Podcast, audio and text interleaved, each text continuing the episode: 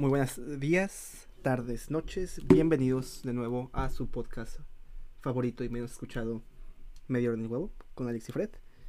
Hoy, hoy es un día un poquito más especial porque estamos celebrando nuestras dos décadas de episodios. Llámese el episodio 20.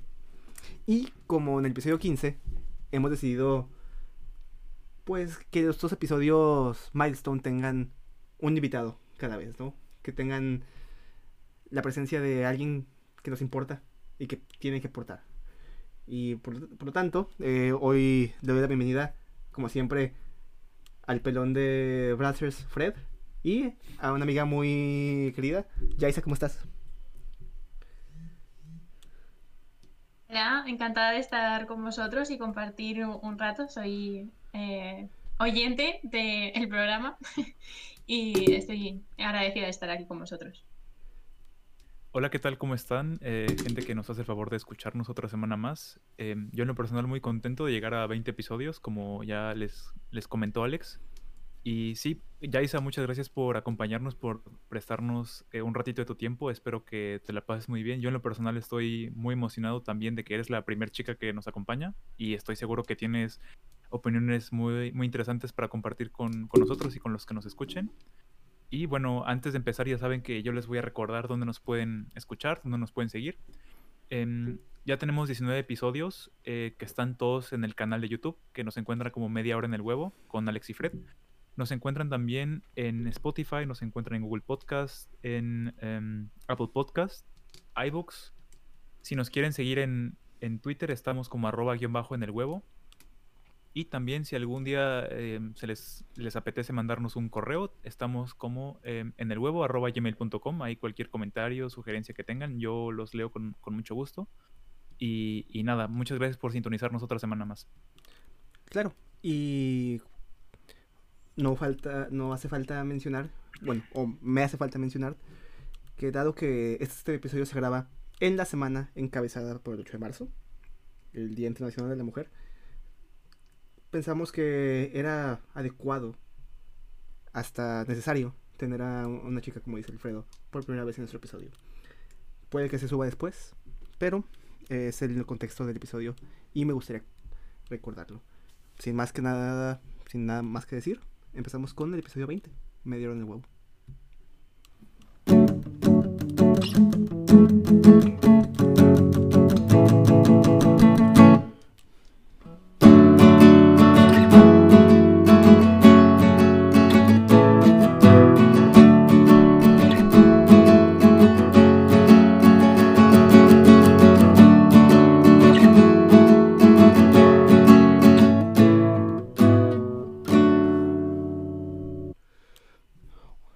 Vez, bienvenidos. Como lo habíamos dicho, queríamos celebrar nuestros, nuestro episodio número 20 eh, trayéndoles a ustedes un panel de expertos.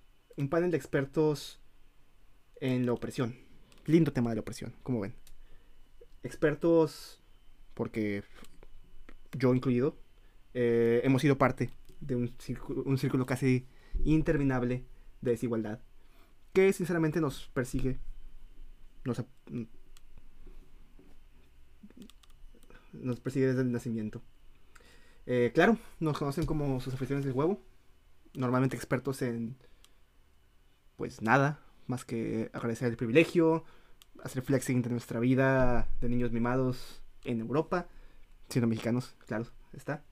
Eh, pero eh, hoy hemos aprovechado para invitar en vivo y en directo a una alguien que podemos decir de verdad es víctima quizás. Yo al menos lo, considero así. Quizás no por elección, pero así es el mundo que nos tocó vivir. Y solamente por el hecho de haber nacido con un cromosoma Y en vez de, en vez de 2X. O sea, nada que ella pudo haber escogido. Jaisa, cuéntame. ¿Qué dice la vida de la en inferioridad social? No te preocupes, no tienes que responder. Yo sé la respuesta. Sí, no, los hombres explicamos. Aquí. No, eh, fuera de bromas. Eh, estamos muy contentos de que estés aquí. Eh, tema que... No, porque sinceramente me das la oportunidad, nos das la oportunidad de tomar un tema, tocar un tema que yo, que yo sin tu presencia o la presencia de las víctimas de verdad no pudiera tocar eh, por mis principios. Es algo bonito tener el otro lado, otro lado de la conversación, otro lado de la, de la moneda. Normalmente Fred y yo somos diferentes, pero al final puede que tengamos eh, opiniones, opiniones y backgrounds parecidos. Así que no es tan heterogéneo este podcast. Pero bueno, eh, quizás ya hablé mucho y me gustaría empezar la conversación con un, con un statement. El tema de hoy es el machismo. Eh, el machismo en la pequeña sociedad que, en la que vivimos. Y con lo que quiero empezar es la aseveración que eh, para mí, según lo que he leído, según lo que considero, este mundo está lleno de machos. Ningún hombre, ninguno, aunque se porte bien, aunque piense bien, se puede quitar la etiqueta. ¿Ustedes qué piensan?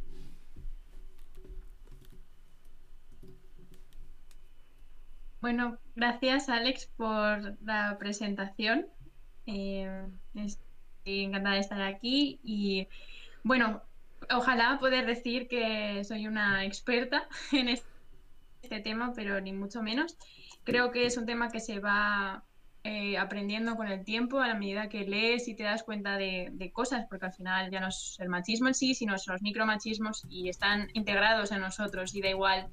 Eh, no solo son los hombres los que son machistas, ni mucho menos. Yo soy la primera también machista y es por un background que tenemos desde que nacemos que nos hace diferenciarnos en ciertos temas que quizás no, no tendríamos que ser diferentes. Entonces estoy aquí un poco para un poco ver el otro lado de lo que a lo mejor dos, dos hombres ven, ¿no? Un poco el apoyo a dar opiniones un poco quizás contrarias, quizás eh, iguales. Así que nada, encantada de poder empezar con vosotros. Em, para la gente que nos está viendo en YouTube y bueno, ya hizo una vez más agradecerte por acompañarnos y darnos este ratito de tu vida. Em, para la gente que nos está viendo en YouTube, vamos a apagar ahora mismo las, las cámaras para garantizar que la banda ancha esté un poco mejor y que no nos escuchen cortados, porque también recuerden que los tres estamos en, en ciudades diferentes. Pero bueno, muchas gracias por, por vernos y vamos a seguir ahora sin, sin cámara para nuestra audiencia en YouTube.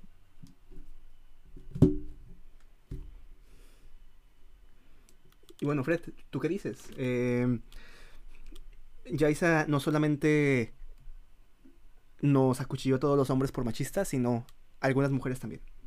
¿Piensas que es endémico? Algunos no, todos. Creo que ah, la sociedad entera Todos, todos. Sí, sí, todos. O, sea, eh, no solo, no solo todos los hombres, sino a las mujeres también. ¿Tú qué piensas? Eh, ¿Alguien se salva? ¿Acaso hay algún mesías de la equidad de género? Em, pues mira, como siempre en este espacio a mí me gusta hablar de lo que yo conozco y lo que yo conozco es mi entorno más cercano, ¿no? Y en esta ocasión puedo hablar de mí y a mí sí desde muy pequeño me educaron a tratar a las mujeres diferentes. Entonces, y eso he reflexionado con otras, con otras eh, mujeres y a mí sí me hace sentirme un poco machista el hecho de que trato simplemente con hablarles diferente, tratarlas eh, diferente, pues no sé si no sé si eso sea, me haga machista, porque, por ejemplo, yo con las mujeres, yo soy mexicano, ya lo saben los que nos escuchan, yo a las mujeres pues sí trato de, por ejemplo, de no hablar con groserías. Yo soy una persona que normalmente si estoy hablando con Alex fuera de cámara, y uso mucho lenguaje coloquial, mucha, muchas malas palabras, y con una mujer son cosas que no hago. Entonces, no me, me pregunto yo, y ya me va a dar su opinión también, si eso me hace machista porque no trato a las mujeres igual. Pues estoy de acuerdo con lo primero que has dicho, que al final desde, desde pequeños ¿no? nos enseñan a, que hay una gran diferencia entre hombres y mujeres. Y como decía, todo lo que diga al final mm, es un tema que me siento muy responsable de lo que pueda decir o lo que pueda afectar a cualquier persona que nos esté escuchando. No me considero ninguna experta, ni mucho menos, y soy la primera machista. Entonces creo que el primer punto es eh, reconocer que hay diferencias y, como has dicho, a la hora del aprendizaje, eh, ya nos enseñan diferente. Por ejemplo, lo de tratar a alguien con más delicadeza, o sea, pues creo que es, podría ser, podría ser un micromachismo, ¿no? El por qué eh, hay que tratarlo mejor, ¿no? Desde pequeño una chica se cae al suelo y un niño pequeño se cae y lo primero que le dicen al niño es, venga campeón, que tú puedes. Y a la pequeña siempre es, ay pobrecita, eh, estás bien, necesitas ayuda. Pues, esas pequeñas cosas yo ya considero que son micromachismos. No sé si os habríais percatado vosotros de, esto. Claro, eh, desde... Yo, recuerdo, eh, no sé ustedes, eh, yo crecí en una casa con, digamos, con mi hermana, tres años de diferencia, básicamente crecimos juntos y se siente, o sea, en ese momento no te das cuenta porque es lo normal para ti, la forma en que tus padres tratan al niño y en que tus padres tratan a la niña. Y quizás no lo hacen queriendo, pero sí te van formando. Y, y me gustaría pensar que hay un mundo o alguna familia en donde no se hace así, en donde la igualdad está por... O sea, se trata por igual a quien sea, pero luego sales a la calle, sales a la escuela, sales al trabajo, sales a donde sea, y te espera un mundo en el que te van a tratar diferente solamente por el género que, que eres, ¿no? Y no solamente eso. Eh, que, nos trataran diferente, siento que no sería tan, tan malo. Lo que de verdad nos afecta es el este juego de básicamente de, superioridad del, del, hombre que sea que la, sociedad eh, armada por hombres construida por hombres le ha hecho la vida fácil al hombre y lo ha puesto en posiciones de preferentes, ¿no? Y eso es el mundo en el que vamos, el mundo en el que se espera, el mundo en el que... Eh, eh, ¿Qué decimos? No sé ustedes eh, sepan, o tú, Alfredo, eh, yo soy de la idea, no creo cómo se llama, la puedo buscar al momento de una filósofa mexicana que habla de cómo eh, nosotros, como hombres, lo único que podemos ser es machos en rehabilitación. Ya nos hemos dado cuenta de cómo está el... Más o menos cómo está. No podemos entender. Porque no somos las víctimas, ¿no? Yo también lo que creo es que el machismo nos afecta a todos como sociedad. Y aquí no sé si yo me voy a poner el papel de abogado del diablo. Pero el, el problema a veces es que muchos hombres piensan que combatir el machismo nos va a perjudicar, ¿sabes? Como que tienen, tenemos miedo a perder esa falsa superioridad que sentimos o queremos que tenemos al ser hombres, pero por ejemplo, yo te puedo decir cómo me ha afectado a mí el machismo. Yo crecí con, cuatro hombres y mi madre, y tuve la fortuna de tener en la primera generación de primos, yo era el único hombre, entonces convivía con, con muchas, muchas chicas y en mi casa obviamente era una jungla, ya te imaginarás, ¿no? Con cuatro hombres y cómo jugaba yo con mis hermanos y con mi padre. Y alguna vez llegó a pasar que yo teniendo, no sé, cinco o seis años jugando con una de mis primas, yo le pegué, ¿no? Porque le dije algo así como, oye, ¿quieres jugar conmigo a las luchitas? Y le pegué y la lastimé. Desde ahí como que mi madre me hizo mucho hincapié que a mis primas las tengo que tratar diferentes porque ellas son niñas. Y de hecho yo después tuve muchos problemas en la escuela porque si a mí una niña me trataba mal, yo estaba desarmado. ¿Sabes? Yo cuando regresaba del jardín de niños, regresaba con mordeduras de niñas en las manos o con el suéter roto y cosas así, y yo estaba desarmado ante, ante las niñas. Y de hecho a mí todavía me pasa, o sea, si a mí una mujer en la calle me, me agrede o se pone bastante así como un poco violenta conmigo, yo no sé qué hacer, ¿sabes? Como que me paralizo.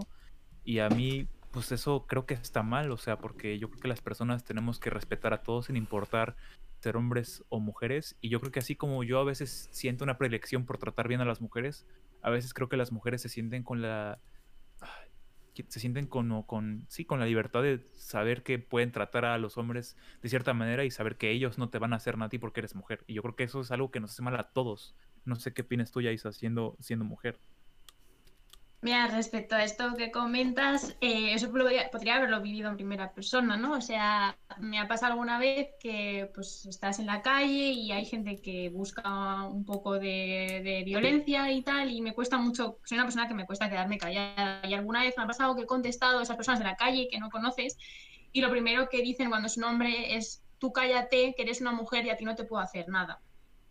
Eh, lo primero, que, lo primero que dicen, voy a, me han llegado a decir, voy a llamar a mi prima para que te pegue. Y digo, a ver, digo que no eres tu suficiente persona para tratarme a mí. Entonces, eh, pasa que ya estamos hablando en tema de agresividad, que tampoco quería entrar en esto, ¿no? Las personas somos, quizá los hombres son más agresivos que las mujeres, así, pero tampoco podría decirlo como un statement. Pero, pero en principio sí, y no debería haber esa diferencia. Yo creo que a todo el mundo la agresividad hay que condenarla o criticarla, ¿no? Y sí, eh, eh, no sé, esa diferencia no la entiendo, por ejemplo. Sí, eh, y esto viene también quizás un poco de que en el mundo de los hombres se nos enseña, o es más hombre, es más, es más dominante, es más alfa, incluso en, desde el kinder, desde la primaria, el niño que sabe pelear, el niño que sabe defenderse físicamente o puede agredir, a los demás, que puede subyugar a sus compañeros, a sus amigos. Y la niña no. Las niñas la, tienen una dinámica diferente entre ellas y para los demás, ¿no? Pero, Fred, estabas comentando esto de, eh, de, cómo te, te maltrataban las mujeres en la calle. Y, dije, Dios, estamos hablando de verdad del problema menos grave del mundo. Cuando, eh, no sé, tú sabes que, no sé, este tipo de miedos las, mujeres no, claro que lo, tienen. Y lo sé porque tienen miedo de que alguien en la calle les, pueda... Eh, hacer daño simplemente porque físicamente son un poco más fuertes, como el promedio de los hombres son. Y, la y ser indefensas a, o no ser indefensas, o sea, ser más propensas a ser lastimadas por la mitad de la población, es, es algo en lo que, pues de, verdad... Sí, yo... No es un problema, o sea, eh, eh, o sea, e, ese es el problema en sí cuando el grupo, que, que haya instancias en el que el grupo dominante se siente dominado por el grupo, por el otro grupo, pues no es tan grave para mí. Porque hay un sistema que al final sí te, te, puede que nos sentamos mal en ciertas situaciones frente a las mujeres.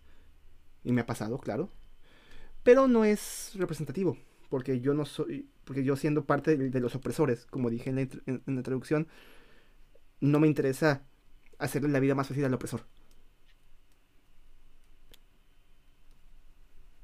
A mí me gustaría hacer una diferencia entre violencia en general y violencia de género, porque creo que hay una diferencia bastante importante aquí, porque no es lo mismo, eh, o sea, violencia hay, por supuesto, entre hombres, y, pero no es lo mismo que violencia de género. Violencia de género es por el hecho de ser una mujer, porque normalmente la violencia de género se da con personas que conoces.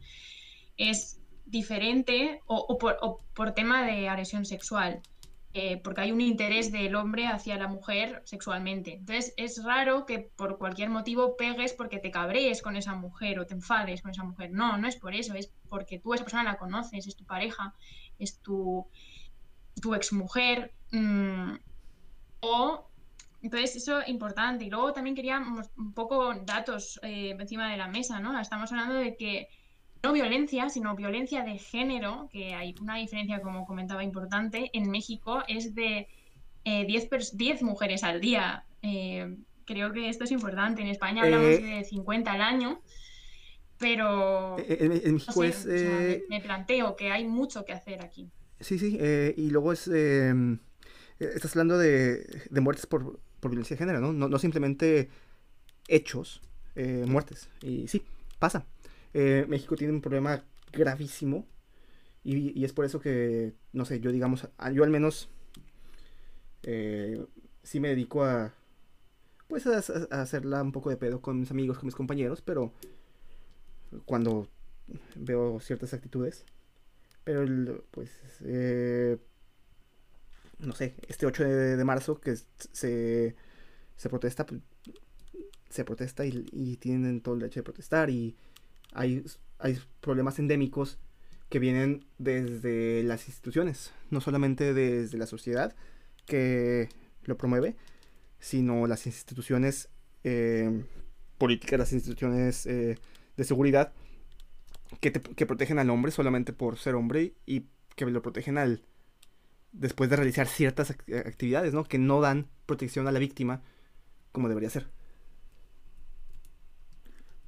Sí, sí. Em, yo, estoy de acuerdo en el tema de la violencia de género porque, por ejemplo, yo si salgo en México en, la noche en la, a la calle, sí voy a tener miedo de que me asalten o de que me pase algo, pero el hecho de que una mujer sepa que estando en la calle por el simple hecho de ser mujer, como dice Yaisa, esté en mucho mayor peligro, sí es totalmente diferente y es algo de lo que yo nunca voy a poder comprender porque yo no vivo eso, ¿no?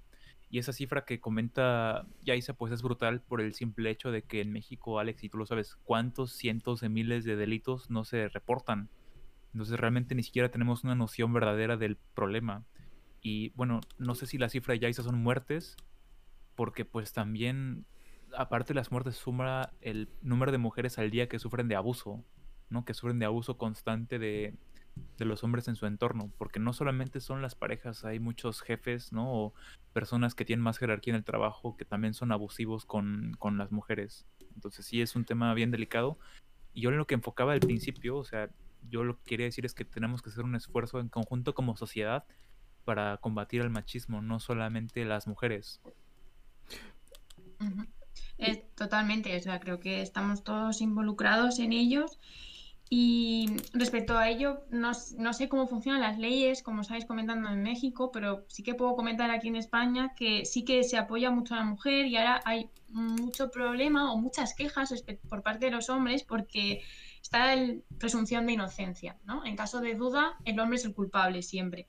Entonces, eh, aquí hay mucha gente que critica esto, pero eh, al final simplemente hay que hablar de estadísticas, ¿no? ¿Quiénes, ¿Quiénes son las personas que están a un nivel inferior? Y para que esto se equilibre es eh, necesario eh, poner multas más agresivas o, castigar, digamos, más, ¿no? Porque al final, eh, ¿por qué no robamos? me, ha preguntado una pregunta muy tonta, ¿por qué no, no robamos? Por, por, miedo muchas veces a, una denuncia, ¿no? O ir a la cárcel, ¿no? Ese, ese, es el miedo. ¿Por qué no corremos más rápido de lo permitido a más de 120 por hora? Pues porque, porque hay una multa detrás. Por eso no es igual, no es equivalente las multas que se ponen a los hombres con las mujeres, pero por datos, porque son los que están en, indefensos, ¿no? Digamos, o, y porque no tenemos también la misma manera de mostrar cuando nos enfadamos, no somos agresivos. Y aquí también os quería hacer una pregunta. ¿Por qué no somos, por qué sois más agresivos nosotros que, que nosotras en general? Quizás es porque os contenéis más los sentimientos, también una pregunta que tenía. Mm, mira, la agresividad del hombre. ¿Por qué? Eh, y de hecho eh, había eh, estado leyendo sobre eso de por qué los hombres nos criamos con este concepto de el dominio, ¿no? El dominio del hombre empieza, el dominio, el dominio, del, dominio del hombre es violento, es violento eh, ya sea en el trabajo, ya sea en el patio del recreo, ya sea antes, eh, en su momento cuando cazábamos, el, más macho era quien más podía cazar, quien más podía conseguir alimento, después el mejor guerrero, el mejor soldado, el general más grande. En, las historias estas, en la, historia, podemos ver cómo esas figuras eh, dominantes son eh, machos fuertes, son hombres fuertes que, demostraban su, fuerza con, dominando a los demás, ¿no? Eh, y este mito de que el hombre es así, eh, me gustaría decir que tiene raíces biológicas, pero yo creo que no. Yo, la verdad, puede que si las hay, ya están muy diluidas y lo que de verdad viene a a impulsar todo esto es, las instituciones eh, históricas eh, que nos rigen como sociedad, que rigen al, al hombre que se comporta así y, lo recompensan. Eh, Yaisa, yo quería comentar algo que tú dijiste muy, eh, muy atinadamente, que creo que es totalmente cierto. Y yo como hombre sí reprimo muchos de mis sentimientos a veces y entiendo que en cierto punto la frustración o simplemente el tiempo acumulado que esas, que esas em, emociones llevan reprimidas puedan provocar que tú actúes de manera violenta. Yo en lo personal tengo la fortuna de que con mis dos padres puedo hablar mucho sobre eso, ¿sabes? Sobre cómo yo me siento, o si yo tengo una relación con otra chica, puedo desahogarme mucho con ellos y hablarles, pero yo si no tuviera una, una relación tan cercana con mis padres, Alex, tú y yo, a pesar de lo cercano que somos, nuestra amistad no es de que yo te platique que me sienta, no sé, triste porque mi novia no hace esta cosa u otra cosa, ¿sabes? Porque como que no es algo habitual que tenemos nosotros los hombres sobre hablar sobre eso. O sea, tú y yo podemos tener, por ejemplo, una conversación muy profunda sobre perspectivas laborales, pero sobre cómo te sientes tú al respecto de tu relación en pareja es algo que se nos dificulta más. ¿Estás de acuerdo? Yo creo que las mujeres si tienen es más normal que ellas puedan tener esa apertura a hablar sobre algo que es importantísimo, como tu, tu salud mental y cómo te sientes emocionalmente. Bueno, les permitimos. Quería decir que esto que, comentas es un micromachismo el que afecta a los hombres. O sea, al final, el no poder llorar, o sea, reprimís esas expresiones, eso también es machismo. Eso también es parte que en este caso afecta a, vosotros, los, hombres.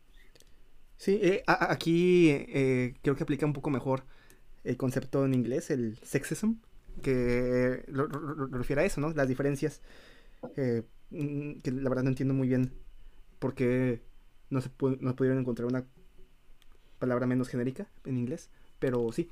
Eh,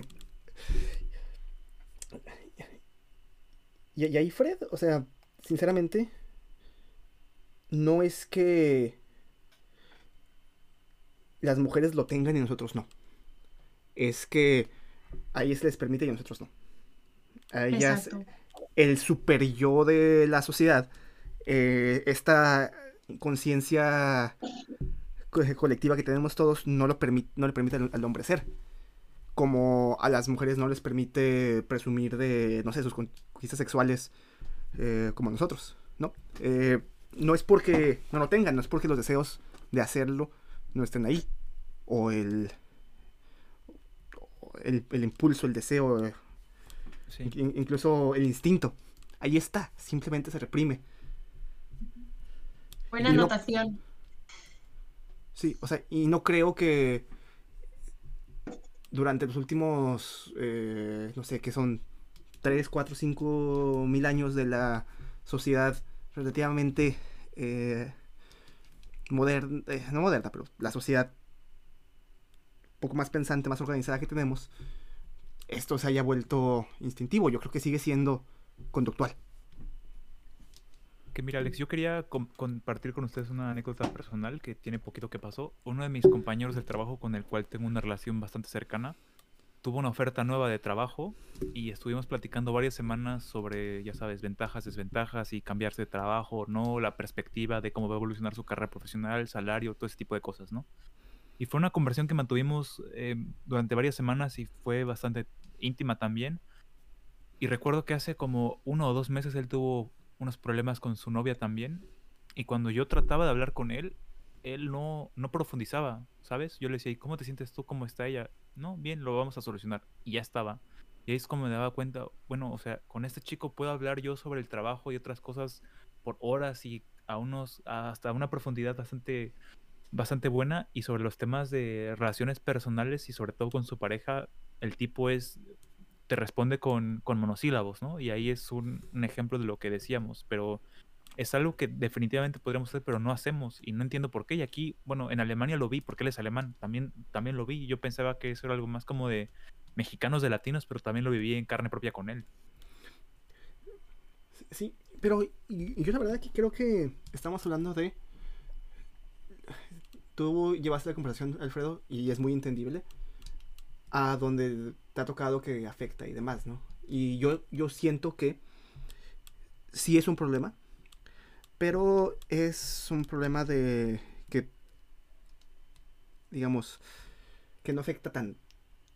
Que viéndolo en la foto grande, en todo, en, en perspectiva amplia, pues en comparación a los beneficios eh, de sociedad que tenemos, o sea, e-, el hombre en sí tienen mucho que perder en su posición en la sociedad al buscar equidad de género. Y eso es algo que eh, yo estoy consciente. Eh, que es completamente eh, en balance va a ser peor para la posición del hombre porque van a ganar menos dinero, porque van a tener menos influencia, porque van a tener menos jerarquía. Y no, no, más, no se me hace mal, pero también ahí veo el porqué de la resistencia de la sociedad, ¿no? Al, hablar de esos temas, a querer traer, eh, a, querer mirar con lupa nuestros comportamientos machistas. ¿No, creen que... ¿No crees tú, Alfredo, que lo que estás hablando es sí, son cosas que nos afectan y demás, pero pues que son productos eh, secundarios a lo que es el problema de, fondo. Sí, sí, entiendo totalmente. Y pues lo que yo puedo, entre comillas, eh, sufrir del machismo, pues no se compara contra lo que sufre una mujer. Pero yo, por ejemplo, he tratado en los últimos años de hacer un esfuerzo verdadero en tratar de contribuir a la causa. Y, por ejemplo, hace unos meses en mi empresa los practicantes nos dieron un bono y yo le pregunté a mis compañeras si ellas habían recibido el mismo dinero que yo. Y afortunadamente sí recibimos todos el mismo, pero si no, yo sí les dije, si ustedes recibieron menos que yo, díganme, porque no está bien. Y dos, si no, lo dividimos para que todos tengamos el mismo, el mismo salario. Igual yo, bueno, el 1 de abril empiezo a trabajar en mi empresa y a mis compañeras practicantes les compartí ya mi, mi, mi contrato y les dije, bueno, para que ustedes revisen y si después ustedes no reciben el mismo dinero, que no sea porque son mujeres, ¿sabes? Que sea porque quizás yo tengo maestría y ustedes no, o porque, no sé, o si ustedes ganan más, que sea porque llevan más años de experiencia en la empresa que yo, pero que no sea simplemente, ah, porque tú eres mujer, ¿sabes? Entonces yo trato de hacer eso, que, que es, siento que es una de las cosas que yo puedo hacer, y sobre todo que nosotros, a mí me gustaría eso, que se normalizara en las empresas, que todos compartiéramos nuestro sueldo, porque es la única forma de detectar un problema, si lo puedes, si lo puedes ver. Estoy de acuerdo en lo que comentas. Creo que no entiendo el por qué el tema de hablar de sueldos es un tabú en, la sociedad en general. Eh, pero sí, respecto a las diferencias de, sueldo, creo que no afecta en programas en las que pues, es practicante o un programa en concreto, ¿no? Creo que es más a puestos altos, en los que la persona em, como que em, ya eh, no, me, sale la palabra, em, está debatiendo por ese dinero que va a cobrar, cuando ya no es un sueldo fijo que está en convenio, sino que tú ya eh, ganas más o menos en función de lo que tú te hagas valer, ¿no? Ahí es cuando se ven esas diferencias claras y, y se ve, porque he visto un programa en concreto en el que un hombre se vestía de mujer y de hombre muy bien, muy bien maquillado por muchos expertos en Alemania en, concretamente y, se veía como en la misma entrevista eh, no le ofrecían el mismo dinero para puestos ya de un cargo alto, con el mismo currículum en diferentes, en diferentes momentos. Entonces, esto es importante, pero ya no, ya no solo es eh, el, el, cobrar, sino hay mucho más detrás. Es que, o sea, yo trabajo en una empresa de 14.000 personas más o menos y eh, los puestos altos solo, solo, solo hay hombres solo. Y el 20% es solo mujeres. En general en la empresa es una empresa de automoción, pero igualmente. ¿Y, por qué? ¿Por qué es esto? Porque creo que eh, una cosa que se está luchando es el tema de la igualdad cuando una persona se queda cuando una mujer se queda embarazada. Y esto es una, brecha muy importante que ahora se está intentando luchar por ello. Y es que tanto el hombre como la mujer tengan el mismo derecho de, días o que ambos estén obligados a hacer el mismo tiempo de, baja paternal o maternal. Em, ¿Por qué? Porque yo cuando tengo un hombre o una mujer sabiendo que está en sus 30, eh, esa mujer puede quedarse embarazada y estar un año o dos de baja, mientras que el hombre no. Pues sí, es obligatorio que tanto uno como el otro tengan la misma baja. Estamos ahí, es igualdad. Ahí ya no va a haber una diferencia entre contrato a él y no a, ella por ese hecho, por ejemplo. Sí, muchos ejemplos ahí estás dando como una política que se diseñó para dar el beneficio al grupo oprimido, que son las mujeres, eh, puede que hasta les esté, les esté dando eh, menos beneficios al ser menos atractivas al, sistema. Y, sinceramente, eh, yo, he visto esas estadísticas, Jason. Estamos en la misma industria al final del día. ¿Cómo es casi... e- Es, es un club de hombres eh, blancos eh, influyentes. El, grupo... Los grupos que mueven a, nuestra, a nuestra industria. Y eso es conocido. O sea, simplemente un pequeño censo lo, ha dicho. Eh, no sé, casos como el de Mari Barra en GM son uno en un millón. Y por eso, eh, ¿qué es lo que... Si, quieres, eh, paso a una pregunta que ahí tenía guardada. ¿Se puede vivir en un mundo sin machismo? ¿Se puede vivir algo así? Tú, Yaisa, que, lo, que de verdad lo sufres, ¿has vivido eh, un espacio libre de él en algún momento? ¿O, es- o permea todo No. nuestro ser? Todo nuestro, No, toda ni- nuestra experiencia. Sí, eh, no, o sea, sí que creo que se puede vivir sin él. Quedan muchos años de trabajar en este tema y eh, cada país lleva un ritmo diferente en, en este tema, entonces también hay que tener en cuenta dónde nos encontramos y en qué situación está cada país, pero eh, queda tiempo, creo que sí que se puede conseguir. De hecho, hay un cambio, hay una evolución. Antes las mujeres se daba por hecho que no votaran, ¿no? Que no tuvieran una cuenta bancaria y ahora sí que lo tienen y, se- y es totalmente normal. Entonces, ha habido un cambio, hay un cambio, pero sigue habiendo mucho que hacer, ¿no? Y es eh, los puestos elevados de, de mujeres y sobre todo el micromachismo, porque eso está ahí desde que nacemos. ¿Por qué en el trabajo me tienen que decir, hola guapa, ¿estás bien? Y, y cuidarme como si fuera alguien inferior solo por el hecho de que ser mujer. Yo no necesito un piropo y si estoy en una situación de trabajo, no necesito un piropo. Ya me estás eh, evaluando por mi físico o no por mi trabajo profesional. Tú eso no le dices a un chico en el trabajo, hola guapo, estás bien, necesitas ayuda, a que no, pues, pues lo mismo. Son, hay muchas pequeñas cosas que se están consiguiendo y que sin esta lucha a nivel global no se va a conseguir, se tiene que escuchar, se tiene que, que- que ver. Ya te digo que hay mucho que leer y hay muchas cosas que hacía yo mal y me estoy dando cuenta que cosas que puedo cambiar y están en el lenguaje también, en, en la forma de hablar, en la que lo negativo es bueno, una, una expresión, estoy hasta el, el coño, por ejemplo, que es algo negativo que se refiere a la mujer, ¿no? Hay, hay muchas cosas, muchos pequeños matices que no nos damos cuenta de que están ahí día a día. Y sí, yo creo que se puede hacer un cambio, pero con tiempo y con una lucha detrás. Pero, eh, ¿tú crees que el objetivo se puede alcanzar? Sí, yo, yo soy positiva. Tú eres positiva. Eh, yo estoy seguro que no lo voy a ver en vida. Yo, porque estoy, Posiblemente no. yo estoy seguro que el cambio significativo que yo, que yo, que yo quiero ver, que estoy hablando de eh, raza, ingreso y género, eh, yo no voy a ver un mundo parejo. Déjate un mundo, una sociedad, una ciudad, una empresa en la que yo esté. No, no lo voy a ver. Porque soy un indi- individuo. Pero lo que sí estoy consciente es que como individuo puedo hacer pequeñas cosas. Como individuo puedo buscar influenciar las instituciones importantes que es la, que es la manera de hacer el cambio. La única manera de hacer un cambio es cambiar el sistema. Poco a poco.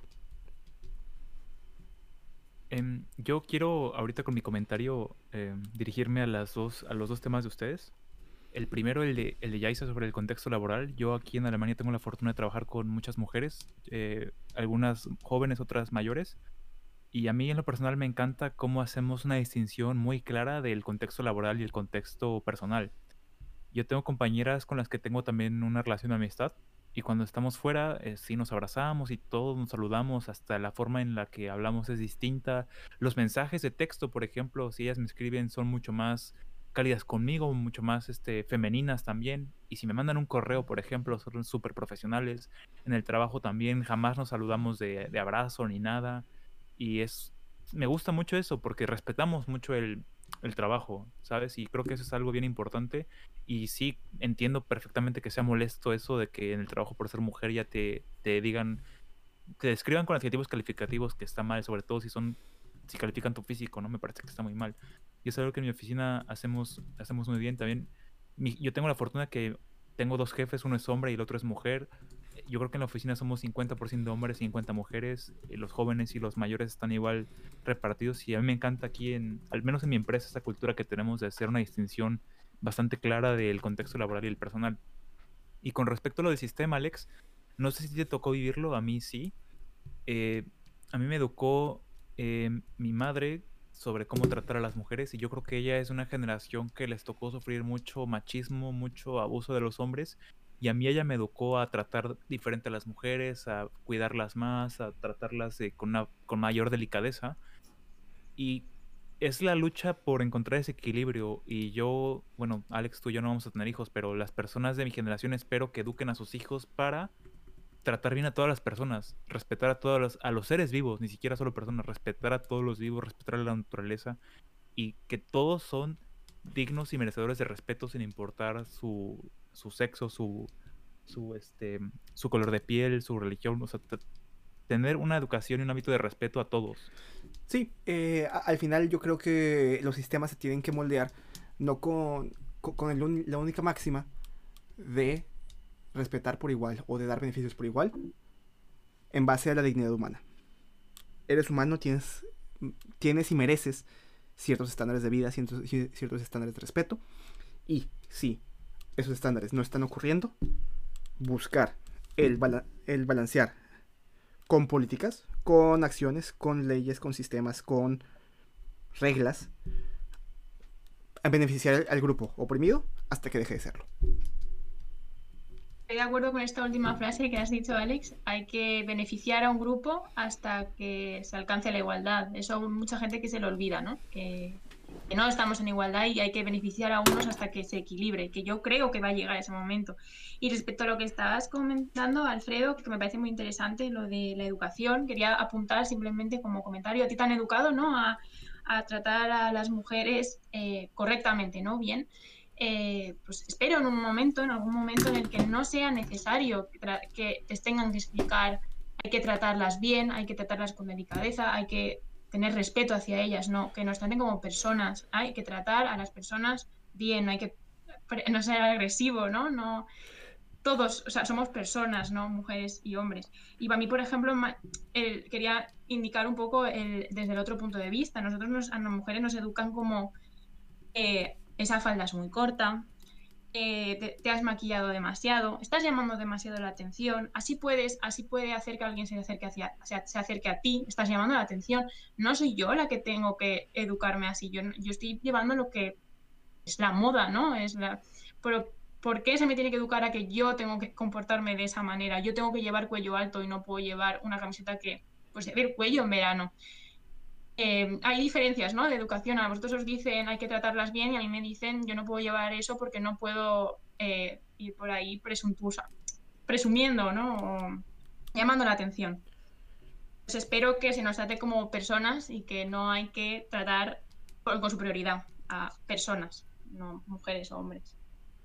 Sí, y, o sea, y es el trabajo de eh, el individuo, porque al final somos individuos, ¿no? Y es el trabajo del individuo yo al menos estoy convencido que el trabajo, mi trabajo como individuo es buscar hacer el mayor beneficio o mitigar la mayor cantidad de eh, impacto negativo posible, ya sea eh, con, mi, con mi grupo cercano, si tengo hijos o si tengo a quien criar directamente con ellos, familiares cercanos, amigos, eh, si, si, puedo hacer reglas en empresas, si puedo hacer reglas en política pública, si puedo hacer reglas, buscar que cuiden la eh, primero la dignidad de las personas y que, y que busquen la igualdad. Ya sea manteniendo status quo con ciertas cosas o beneficiando ciertos grupos como lo merecen como eh, lo merecen para que lleguen a ser igual. Y sí sí creo que eh, estamos un poco llegando al límite del camino este huevo se queda sin gasolina, sin yema. Eh, ¿Cómo ven si empezamos a cerrar un poco? Eh, Fred, eh, statement de, de conclusión. ¿Qué me dices del tema? Sí, em, yo creo que tú lo dijiste muy bien. Tenemos que todos hacer un esfuerzo individual para buscar el bien colectivo. Y yo, ahorita que he estado leyendo mucho sobre el estoicismo y pensamientos sobre Marco Aurelio y Epicteo, ellos decían que los esfuerzos que tú hagas en tu persona tienen que ser para beneficiar tu comunidad. ¿Por qué? Porque si tu comunidad es sana, si tu comunidad es buena, por consecuencia natural y necesaria te va a ir mejor a ti. En el lugar en el que tú vives, en tu colonia, en tu, en tu, en tu ciudad, en tu comunidad, si esa comunidad está mejor, tú estás mejor. Entonces, si tú contribuyes a ayudar a esa comunidad, a ti te va a ir mejor. Entonces, no lo hagas como que es que primero me voy a ayudar a mí, no. O sea, trata de que con tus esfuerzos individuales busques el beneficio colectivo de la comunidad y a ti eso te va a repercutir en que tú estés mejor. Entonces yo creo que tenemos que entender que si nosotros mejoramos la comunidad en ese sentido de buscar que haya más equidad entre hombres y mujeres, eso es más sano y más positivo para todos. Y yo creo que sobre todo en México, y yo que soy del Estado de México, que es uno de los estados más violentos contra la mujer en el mundo, es que eso no eso perjudica a todos, que haya una violencia y una tensión en la vida tan fuerte y tan negativa, eso nos perjudica a todos por igual y el esfuerzo tiene que ser colectivo para combatir eso. Alfredo, y creo que hay que entender como hombres que el beneficio para los hombres no va a ser mayor. Los hombres van a ver, no van a ganar por esto. Pero nosotros no tenemos por qué ganar. al ganar las mujeres, que son más de la mitad de la población, el beneficio total va a ser mayor. Y eso es lo que importa. Pero créeme que sí nos conviene también a nosotros los hombres tener a mujeres que se sientan más seguras, a mujeres que progresen más, a mujeres que se sientan más felices. Eso yo creo que sí nos va a mejorar a todos. No sé qué tú, qué piensas tú de eso, Yaisa. Pues eh, sí, o sea, de hecho quería cerrar con, bueno, con mi último comentario que ha salido por ahí, pero lo hemos, no hemos acabado de hablar. Eh, y es una cosa que ha comentado Alex al principio, que es, eh, al final hay mucha crítica ¿no? a las mujeres que, que, practican sexo habitualmente porque no tienen una pareja estable, ¿no? Y no se, no se ve de la misma manera a un hombre que a una mujer que tiene relaciones esporádicas mmm, o que ligan mucho. Y eso es una autorreflexión que tenemos que hacer todos, ¿no? Porque lo primero que te viene a la cabeza es wow, esta, esta chica, vaya tela, ¿no? Qué fuerte que está con todos. Y un hombre nadie lo piensa. Entonces, una pequeña reflexión que tenemos que hacer y que si no hubiera esa diferencia, al final eh, quizás no habría tanta barrera entre hombres y mujeres y no sería el... Son muchas frases, me han dicho muchísimas veces esta frase de sois vosotras las que elegís a los hombres. Y no es porque nosotras se nos critica a la mínima y por eso nos retenemos cuando en realidad también nosotros queremos tener esa relación sexual, nos estamos reteniendo, somos las que estamos diciendo que no por esa crítica de la sociedad que nos hacen, porque mira esta, pues eso es una de las primeras cosas que podemos empezar todos y como habéis dicho, unas pequeñas tareas o aportaciones a la sociedad y es no criticar y, intentar, creo que habrá una, cuando una sociedad que cambie nos beneficiaremos todos en todos los aspectos, en el trabajo, en las relaciones amorosas, en general, en todo. Muy yo, como macho opresor, me gustaría terminar con la última palabra, como debo tenerla. Em, gracias, eh, Yaisa, gracias, Alfredo, por estas bellas palabras, estos bellos momentos. Em, eh, eh, ya me, me, recordaste mucho a la frase de. Buenísima frase de House of Cards antes de que lo canceláramos por Kevin Spacey violador. Que todo, todo en la vida se trata del sexo menos del sexo. Maybe, quizás. Pero mm, fuera de eso. Em, yo estoy consciente de. De que puede que esta sea la batalla más importante que tenemos que pelear. Eh, lastimeramente, mm, yo puedo apoyar, pero no es mi batalla para pelear. Pero soy consciente que las mujeres, al ser la mitad de la población o más, pues es el grupo oprimido más grande que existe en el mundo. Así que eh, individualmente tenemos que hacer todo lo posible para ir cambiando la balanza un poco. Y eso es lo que con lo que me gustaría acabar la, el episodio de hoy. Em, ¿Algún otro comentario? Si no, recordaré a la gente que nos pueden seguir en YouTube, donde dijo Alfredo, me dieron el huevo, en Twitter, guion bajo en el huevo, en Spotify, Apple Podcast, Google Play, donde sea. A mi amiga Yaisa la pueden seguir en todas partes, menos en sus redes sociales personales porque privacidad. Así que, no, no estoy, estoy bromeando. Si, si quiere compartirlo, lo haremos en, en, Twitter. Si no, pues no. Y ya. Eh, ¿Algo más? Amigos. Muchas gracias, Yaisa, otra vez por acompañarnos y por ser la madrina del programa. Y a mí en lo personal me encantaría que regresaras porque al final nos metimos en temas muy interesantes sobre pareja y sexualidad, que a mí son temas que me encantan. Entonces, si en un futuro a ti te apetece regresar, tienes las, las puertas del huevo abiertas siempre para ti. Muchas gracias por acompañarnos, por prestarnos este tiempo en esta tarde. Y, espero que te la hayas pasado muy bien. A nosotros nos encantó tenerte en el programa. Pues muchas gracias, me he sentido muy cómoda con vosotros, así que no me importaría repetir experiencia y muchas gracias por, por escucharnos todos y espero no haber herido algún con algún comentario eh, a cualquiera de los grupos y exacto, estoy de acuerdo con vosotros, todos podemos aportar un granito de arena en este tema, así que muchas gracias por acogerme hoy. Mira, Jason, si heriste a uno de, de estos machitos, como no yo, no pasa nada. Nos vemos. Thank you.